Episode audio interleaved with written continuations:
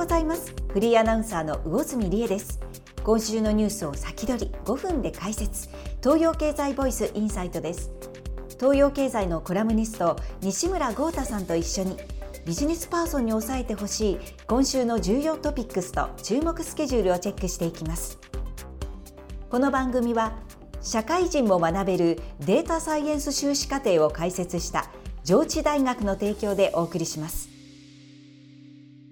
さて西村さん今週のトピックスは何でしょうか？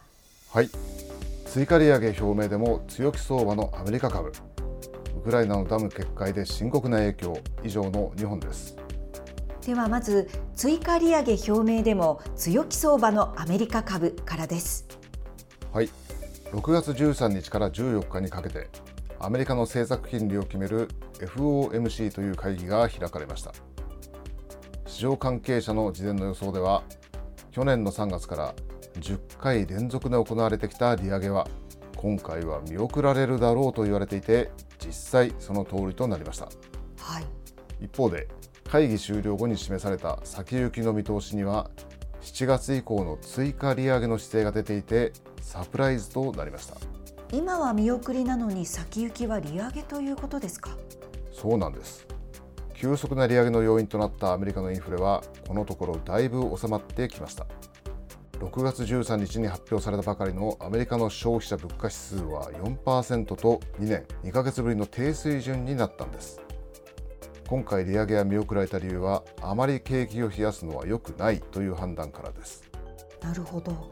一方で株式市場には今年後半にアメリカの景気が後退すると想定して利下げが近いという見方がありましたこうした見方が強まると株高やドル安につながって結果的にインフレを加速してしまう可能性があります。そのためまだ追加利上げがあると示すことで市場参加者を牽制したということでしょう。どのくらいの利上げを想定しているんでしょうか？はい。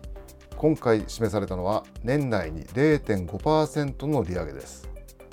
0.25%ずつ引き上げれば年内にまだ2回の利上げがあることになります。今年の成長率見通しが前回の0.4%から1.0%に引き上げられる一方で失業率の予想は4.5%から4.1%に変更されました。景気の先行きはかなり明るいと見られているわけです。アメリカの中央銀行にあたる FRB のパウエル議長は年内の利下げを明確に否定しました。株式市場の反応はどうなんでしょうか？はい。14日には一時的に売りが出ましたがすぐ底入れしました。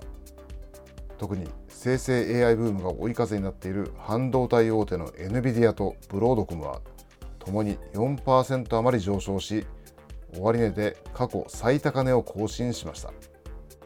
アップル、マイクロソフトなどの株価も最高値圏にありハイテク関連株の好調が全体を牽引しています。ハイテク株の好調の背景には今年下期から半導体需要が底入れするという見方が強まっていることがあるんです。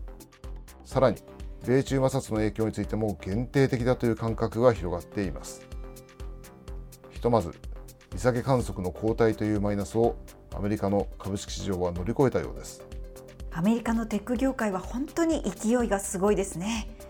さて次ですがウクライナのダム決壊の深刻な影響です。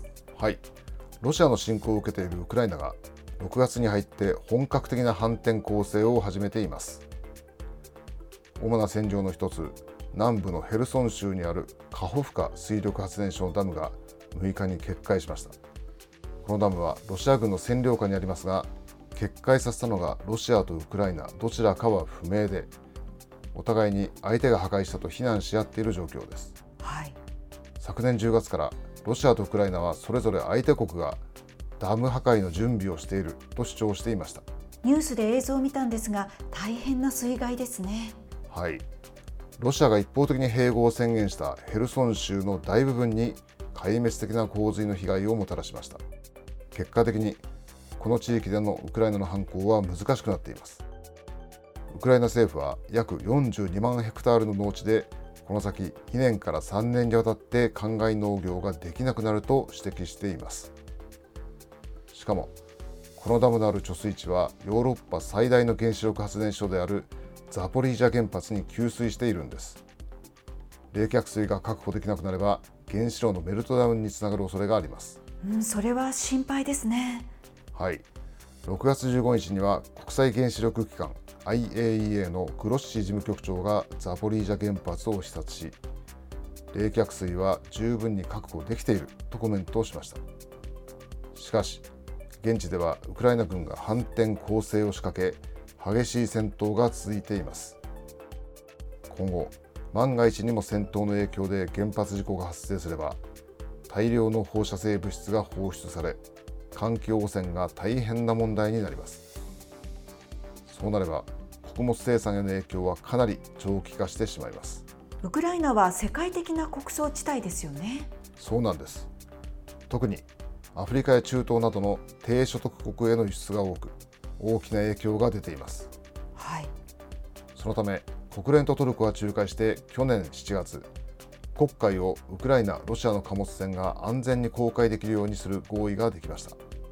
この合意は今年の7月まで有効なんですが最近になってロシアのプーチン大統領は西側の制裁でロシア産穀物の輸出が滞っているとしてこの合意からの離脱を検討していると述べました。本当にそうなれば貨物船が攻撃されかねずウクライナからの輸出は難しくなります。はい。今のところ在庫が豊富なこともあって世界の穀物市場は落ち着いていますがウクライナ情勢の推移次第で高騰することもあり得ます本当に悲惨な出来事ですが私たちの生活にも直結していることを思い知らされますね。西村さんありがとうございました。ありがとうございました。CM の後は今週の注目スケジュールです。この番組は社会人も学べるデータサイエンス修士課程を開設した上智大学の提供でお送りしました。データサイエンス修士課程は実務に即活用できるデータサイエンスの知見を身につけたい。データサイエンスのスキルを武器に新たなキャリアに挑戦したいと考える人に応えるプログラムです。2024年4月入学者向けの9月入試出願期間は6月14日から28日までぜひご注目ください。では今週の注目スケジュールです。6月21日は通常国会の会期末です。この日には5月の訪日外国人数が発表されます。